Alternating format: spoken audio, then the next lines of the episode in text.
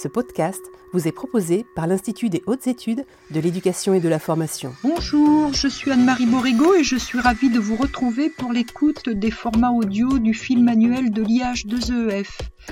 Lors de nos deux premières émissions, nous nous sommes intéressés aux évolutions les plus visibles et nous savons maintenant qu'elles portent sur le bâti. On est passé des établissements pensés pour faire régner l'ordre et la discipline à des établissements qui mettent davantage l'accent sur l'épanouissement de la communauté scolaire on peut aussi observer des modifications qui se sont opérées dans les aménagements des espaces communs, les cours, la restauration, les salles des professeurs, les centres de documentation et d'information. Et si l'on poursuit l'observation, on peut alors voir les évolutions des lieux un petit peu plus intimes, comme les salles de classe, les chambres d'internat, les salles d'études et même les toilettes. Au cours de ce troisième épisode consacré aux questions de l'aménagement des espaces, je vous propose de nous centrer sur les salles, les salles de classe. Avec mes invités, je vous propose de nous demander quelles sont les dispositions ou dispositifs imaginables et tenter de savoir comment ces aménagements modifient les apprentissages. Monsieur Hébert, je vais me tourner vers vous pour commencer cet épisode et vous demander de nous dire ce que l'on sait des relations qui se nouent dans les salles de classe et si leur aménagement influence réellement les apprentissages. Ce qu'on sait, c'est que l'espace façonne nos comportements et nos manières d'être. Et par conséquent, ce qui nous paraît intéressant d'observer, c'est quel aménagement va proposer l'enseignant afin d'induire certaines attitudes chez les élèves. Autrement dit, l'enseignant doit aménager sa classe de façon à influencer le comportement des élèves en le conformant au but pour lequel on a construit cet espace. En somme, si je veux que mes élèves interagissent, eh bien, je vais disposer ma classe de manière à ce qu'ils puissent interagir. Les aménagements sociopétaux, hein, pour reprendre Osmond, vont favoriser les interactions. Là, je pense particulièrement aux îlots. En revanche, si je désire que mes élèves travaillent seuls, je vais proposer des aménagements sociofugaux, entre autres termes, des aménagements qui proscrivent les interactions verbales. Alors là, je propose, alors, bah, je pense notamment euh, aux aménagements euh, en autobus. Alors là, je propose volontairement une vision caricaturale hein, du lien entre méthode pédagogique et euh, aménagement de la salle de classe. Il est bien évidemment illusoire de penser qu'un enseignant aurait usage uniquement à un style transmissif ou incitatif. Il serait également illusoire de penser que les élèves ne passent leur temps qu'à écouter leur enseignant ou à travailler en groupe par, opposition. Bien évidemment, la réalité est tout autre. Et euh, ce qui nous semble important, c'est de lier l'espace à un rapport au temps. Et ce temps comme l'espace vont structurer une journée d'école. En d'autres termes, il s'agit de penser l'espace classe de manière à répondre à trois temps principaux d'apprentissage. Des temps collectifs, autrement dit quand l'enseignant s'adresse à son groupe classe ou à des sous-groupes importants d'élèves. Des temps individuels lorsque les élèves travaillent seuls sur des exercices d'application ou sur des plans de travail en autonomie. Et des temps coopératifs où les élèves travaillent en groupe. Alors ce qui est intéressant dans notre réflexion sur l'espace, c'est la manière dont l'enseignant appréhende ces trois temps. Soit il les aborde de manière successive, et dans ce cas, il faudra penser à la modularité de son espace classe, passer rapidement d'un espace en autobus à des îlots, par exemple. Et soit l'enseignant aborde de manière simultanée ces trois temps. Et dans ce cas, il va falloir tendre plus vers des classes flexibles, avec des sous-espaces, des variations dans les assises, dans les supports de travail, hein, je parle notamment des tables. Et là, ce type d'espace paraît particulièrement adapté. Puis ensuite, pour revenir à cette idée d'aménagement efficace pour les apprentissages, nous préférons aborder la question suivante. C'est quels espaces permettent un climat d'apprentissage optimal? C'est d'ailleurs l'objet de nos travaux actuels. Hein. Euh, et, ça, et là, ce qui nous paraît intéressant, c'est la manière dont l'enseignant pense son espace de manière à instaurer le meilleur climat pour les apprentissages des élèves. Alors, euh, comme le propose Michaud, Clos ou encore Goupine, hein, le climat d'apprentissage, il va se composer de cinq variables. La gestion de classe, l'appui reçu de l'enseignant, autrement dit la relation de bienveillance que l'enseignant instaure avec ses élèves, les relations entre élèves dans la classe, l'innovation pédagogique et l'importance de la classe, de la tâche. Pardon. Et ce qui rend cette problématique complexe, mais ô combien intéressante, hein, c'est que dans cette quête de climat d'apprentissage efficient pour les élèves, il semble difficile au premier abord d'identifier une configuration de classe qui va permettre l'optimisation de ces cinq composants. Si je prends l'exemple de l'autobus, un enseignant peut opter pour cet aménagement car il privilégie la transmission des savoirs et le contrôle de sa classe. Mais ce sera au détriment des interactions entre élèves et des pratiques innovantes. Puis à l'inverse, un enseignant qui choisit une organisation en îlot afin de faire participer ses élèves et afin de tendre vers l'instauration de bonnes relations dans la classe, eh bien, ça peut engendrer des bavardages, ça peut engendrer du chahut si l'enseignant ne dispose pas d'outils efficaces dans sa, gestion de classe. Merci, Monsieur Hébert. Pour poursuivre notre réflexion, je me tourne vers Monsieur Claire, qui est, je le rappelle, professeur à l'université de Cergy-Pontoise, pour lui demander à lui aussi de nous éclairer sur les relations que l'on peut faire entre aménagement des salles et pratiques pédagogiques. Alors, bon, on, peut dire à la fois des choses euh, relativement précises euh, sur les relations, mais euh, mes, mes, éléments d'analyse euh, sont exclusivement qualitatifs. Mmh mmh je, n'ai pas de, référence quantitative sur ces questions-là, simplement parce que ça, ça, ne correspond pas à ma manière de travailler. Donc, on, on, voit que, alors, on, peut dire les choses très simplement, c'est-à-dire que si on veut, par exemple, que deux, gens, deux, deux personnes, se, que des gens se parlent, que deux personnes se parlent, euh, la situation de face à face est beaucoup plus propice que la situation euh, de, face vers un dos, par exemple, dans un alignement euh, traditionnel de salle de classe. Donc on, voit bien qu'il y a une espèce d'analyse microspatiale qui, va... Euh, c'est, c'est assez banal hein, ce que je dis là, mais il y a des logiques relativement simples. Quand on organise les espaces d'une certaine manière, euh, c'est aussi parce qu'on a certains projets. Alors, je ne vais pas dire, euh, je ne dirais pas, quand on organise les espaces d'une certaine manière, ça aura tel ou tel effet, parce que je ne pense pas qu'on puisse parler de déterminisme mmh euh, par l'espace. Euh, c'est pas parce qu'on va changer l'organisation de son espace que la pédagogie va changer. Je crois qu'il faut vraiment avoir un projet de, de faire évoluer une pédagogie pour laquelle on va aller chercher une forme spatiale qui nous semble adaptée. Et à partir de là, ben, on va se sentir bien dans cette forme spatiale pour mettre en œuvre cette, cette pédagogie. Alors, peut-être encore euh, deux mots là-dessus par rapport à la question. Euh, et là, là, on a évalué un certain nombre de choses. Toute, euh, toute la pensée autour de la classe dehors, de la classe hors de la classe, voire de la classe hors de l'école, ou de la classe en forêt, de la classe dans la nature, etc. Là, on, a des, des, évaluations. Alors, ce sont surtout des travaux qui nous viennent de la sphère anglophone, mais euh, et puis le vécu euh, et les entretiens qu'on peut avoir avec des acteurs en France qui pratiquent ce genre de choses le confirment. Euh, il y a des effets très positifs d'un peu de nature dans l'environnement des élèves sur leurs apprentissages. Euh, sur, euh, sur leur autonomie, euh, sur des atmosphères qui vont être plus apaisées. et là, voilà, là, on a des, des travaux assez précis sur ces questions. Merci, Monsieur Claire. Je vais maintenant donner la parole à Madame Gilles. Quelle est votre expérience de professeur sur ces questions-là et comment voyez-vous les choses changer? L'aménagement de la salle de classe va quelque part déterminer la mise euh, en travail des, élèves. Mmh ce que, ce que l'on peut voir, c'est dans les nouveaux collèges, les collèges plus récents, on voit de plus en plus des, tables mobiles. Mmh ce qui peut être intéressant, c'est la flexibilité de l'aménagement de la classe en fonction des activités.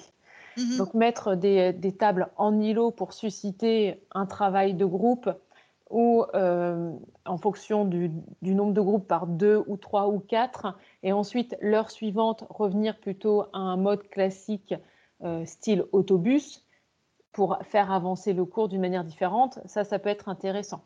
Ce que, ce que l'on voit également aussi, ce que l'on demande, nous, dans notre établissement scolaire, c'est aussi d'aménager les murs, que ce soit qu'il y ait de plus en plus de tableaux aux différents murs pour susciter un travail collectif, mais qu'il soit vu de tous, puisqu'un travail collectif sur une feuille sur la table, on ne voit pas ce que font les élèves, alors que lorsqu'ils travaillent sur des tableaux, il y a une interactivité qui peut se créer entre les différents groupes d'élèves.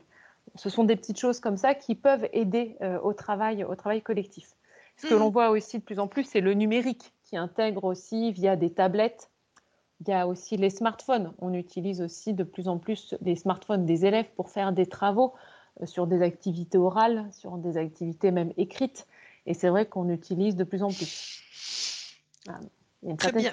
flexibilité et adaptabilité des professeurs avec tous ces, tous ces aménagements et toutes ces ressources. Merci, Madame Gilles, pour ce témoignage. À votre tour, Monsieur Rossan, je rappelle que vous êtes professeur à l'Université de Louvain, en Belgique, et j'aimerais, pour terminer cet épisode, vous demander de nous prodiguer quelques conseils au vu de votre expérience sur ces questions d'aménagement des salles et des espaces question qui me semble fondamentale, mais qui n'est pas historique, c'est comment on choisit.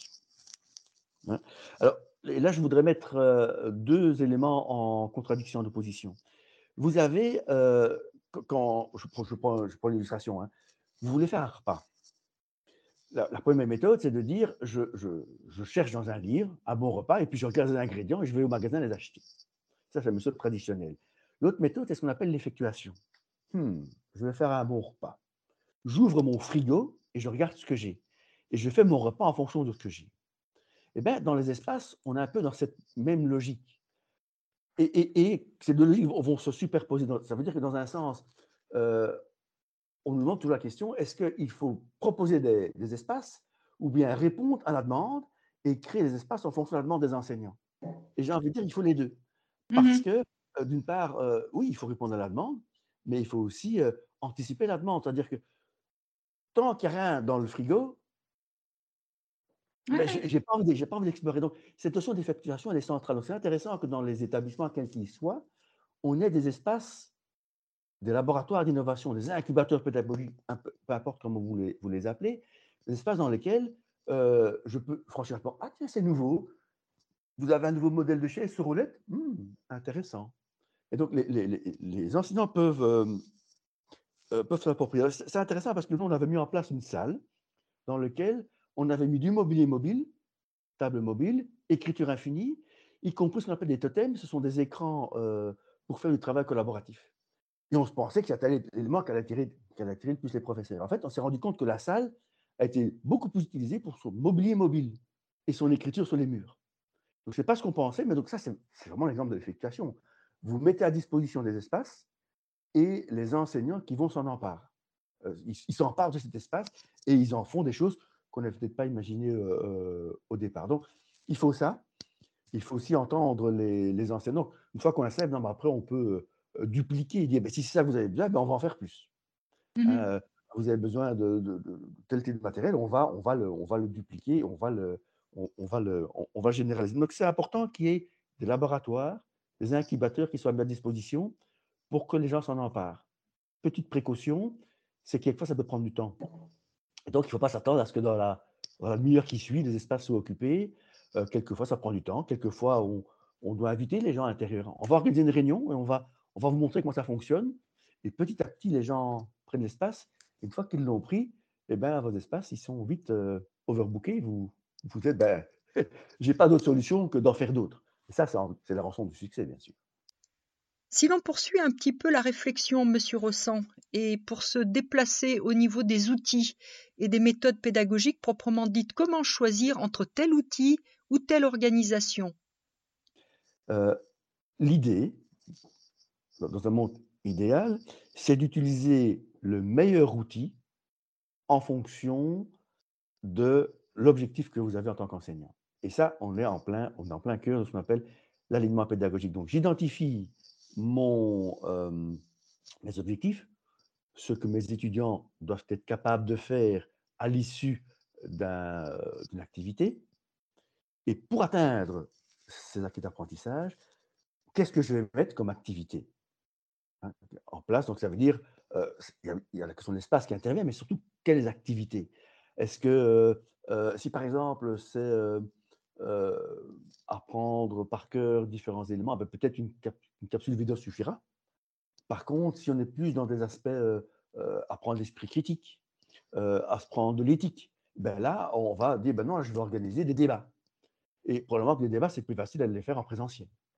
Et donc, vous voyez que ce, qui est ce, qui est important, c'est surtout l'usage qu'on fait de, de l'outil, en particulier de l'outil numérique, l'usage que l'on a en fonction du sens qu'on y apporte, ce qui nous ramène à cette fameuse question centrale, qui est la question de, de l'alignement pédagogique. Et donc, dans un monde idéal, on voudrait avoir à sa disposition tous les espaces, les salles qui existent, toutes les ressources numériques, tout le présentiel possible, et pouvoir chaque fois faire l'activité qui a le plus de sens pour ce qu'on voir mmh. acquérir par les... Et donc, donc, la question centrale, c'est qu'est-ce que je veux qu'ils apprennent?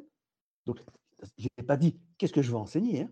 Qu'est-ce, que, je veux que mes élèves apprennent Et en fonction de ça, en, relation avec l'aliment pédagogique, qu'est-ce que je mets en place pour les aider à apprendre? Donc, je me transforme. Donc, je ne suis plus un transmetteur de savoir, mais je suis une sorte d'architecte qui met en place des situations d'apprentissage. Comme, comme des Legos. Donc, j'ai mmh. des Legos qui sont euh, euh, de type numérique, j'ai des Legos qui sont de type espace physique, j'ai des Legos qui sont type travail de groupe. Donc, c'est mettre en place toutes ces ressources pour, avec un objectif, que, que l'apprentissage fonctionne et qu'il ait du sens pour l'apprenant. Enfin, et pour terminer avec votre témoignage, pourriez-vous nous dire, Monsieur Rossan, quelles sont les évolutions que vous avez pu repérer dans votre environnement professionnel? On a tendance maintenant à avoir des espaces qui sont de plus en plus flexibles, pour s'adapter aux, besoins. Mais c'est une flexibilité qui est euh, rapide, au sens où euh, je donne une activité de deux heures, un cours de deux heures, et ben, je veux une demi-heure qui est une demi-heure euh, de type transmissif, une demi-heure collaboratif, et puis une demi-heure transmissif. donc, cette notion de, flexibilité, elle est devenue beaucoup plus courte. Avant, c'était oui, je veux une semaine, je, je, capture un jour, on va en amphi, et puis le lendemain, je, vais, je sors de la classe, je vais dans la nature, donc, c'est cette idée que maintenant, on, fait des choses qui sont beaucoup plus euh, euh, si je, parle de, cet aspect historique, c'est parce qu'en fait, on se rend compte que c'est une influence considérable sur la modalité d'enseignement. Euh, c'est qu'évidemment, quand on, passe d'un enseignement de type transmissif, moi, enseignant, je suis là pour transmettre un savoir à une modalité dans laquelle on va viser, on va viser l'apprentissage. Donc, c'est ce qu'on appelle souvent, on, place l'étudiant au centre de son apprentissage. Mais donc, moi, enseignant, je me mets dans une posture où j'accompagne. Mais, si j'accompagne et que je suis dans une salle avec des bancs rigides, ben, euh, je ne sais pas circuler entre les bancs. Donc, comment voulez-vous comment voulez l'accompagner? Donc, c'est cette idée de dire euh, il faut créer des espaces, à la fois pour que l'étudiant puisse s'isoler. Quand on dit s'isoler, c'est vraiment travailler sur une table seule, ce n'est pas nécessairement des cloisons, mais s'isoler. Des espaces dans lesquels on peut travailler en équipe, à plusieurs, quatre ou six, et des espaces dans lesquels l'enseignant peut circuler. Euh, pour qu'ils puissent euh, venir aider un groupe, voir où le groupe en est. Et donc, on, voit bien que les espaces euh, sont, sont, sont changeants. Un dernier élément de l'espace, enfin, il y en aura d'autres, mais qui me semble aussi important, c'est l'espace tableau. dans le système, de nouveau les photos anciennes, vous avez un tableau noir sur lequel l'enseignant écrit avec sa très belle écriture qui s'est transformé en un, écran type PowerPoint, hein, où, l'enseignant euh, présente des, slides, soit dit en passant, il va beaucoup plus vite, parce qu'on projette plus vite que ce qu'on écrit, hein, ce qui pose, des problèmes en termes d'apprentissage pour les, apprenants. Euh, et puis maintenant, vous avez euh, ce qu'on appelle l'écriture infinie. Alors, je, ne parle pas encore des outils, hein. on pourra parler des outils numériques par la suite, mais ce sont des, murs, des, classes pardon, où les, où, les, murs sont tout blancs, hein, où on écrit partout, y compris, y compris sur les fenêtres. Vous avez à Louvain, on a des salles de, TP dans lesquelles il y a euh, euh, un mur, c'est les fenêtres, et les trois autres murs, ce sont les tableaux. Vous écrivez absolument partout. Et donc, euh, les étudiants, quand ils vont travailler en groupe, eh ben, ils écrivent au tableau, et, et l'enseignant qui circule entre les groupes, il voit ce qui se passe au tableau. Donc, en fait, il peut avoir une, une observation, une gestion de, de, l'avancement de tous les groupes, simplement parce qu'ils voient les choses s'écrire. Hein. Mmh et, et, le, et, pour le groupe, vous avez cette notion d'écriture collective, qui, est tout à fait différent. Donc, bien souvent, on dit, ben non, j'écris sur mon ordinateur, l'ordinateur qui va faire un, un, écran. Et là, c'est dire, ce qu'on écrit est aussi important que ce qu'on efface ou ce qu'on barre. Et, cet, aspect de tableau collectif, donc de groupe, le fait de pouvoir écrire à la main, de pouvoir faire des flèches, de barrer, ce sont des éléments qui montrent l'évolution, le cheminement du groupe. Et ce sont des éléments qui sont fondamentaux en termes de, de rétention donc, et, et d'apprentissage pour les, pour les élèves et les étudiants. Nous voici arrivés au terme de cette troisième partie de notre réflexion. Je vous proposerai d'aborder la semaine prochaine notre quatrième épisode de cette série et de nous intéresser aux espaces que l'on pourrait qualifier d'interstitiels, autrement dit les cours, les couloirs, le self, tous ces lieux qui sont assez peu investis par les adultes, il faut bien le dire. Je vais remercier mes intervenants et je suis certaine que leurs propos vont susciter de nombreuses réflexions auprès des personnels de direction et j'espère les avoir aidés. Je vous rappelle que l'ensemble de nos podcasts est accessible via les principales plateformes Apple Podcast, Spotify, Google Podcast ou encore directement sur notre site internet www.ih2ef.gouv.fr, site sur lequel vous retrouverez également l'ensemble des fiches du film manuel. Portez-vous bien.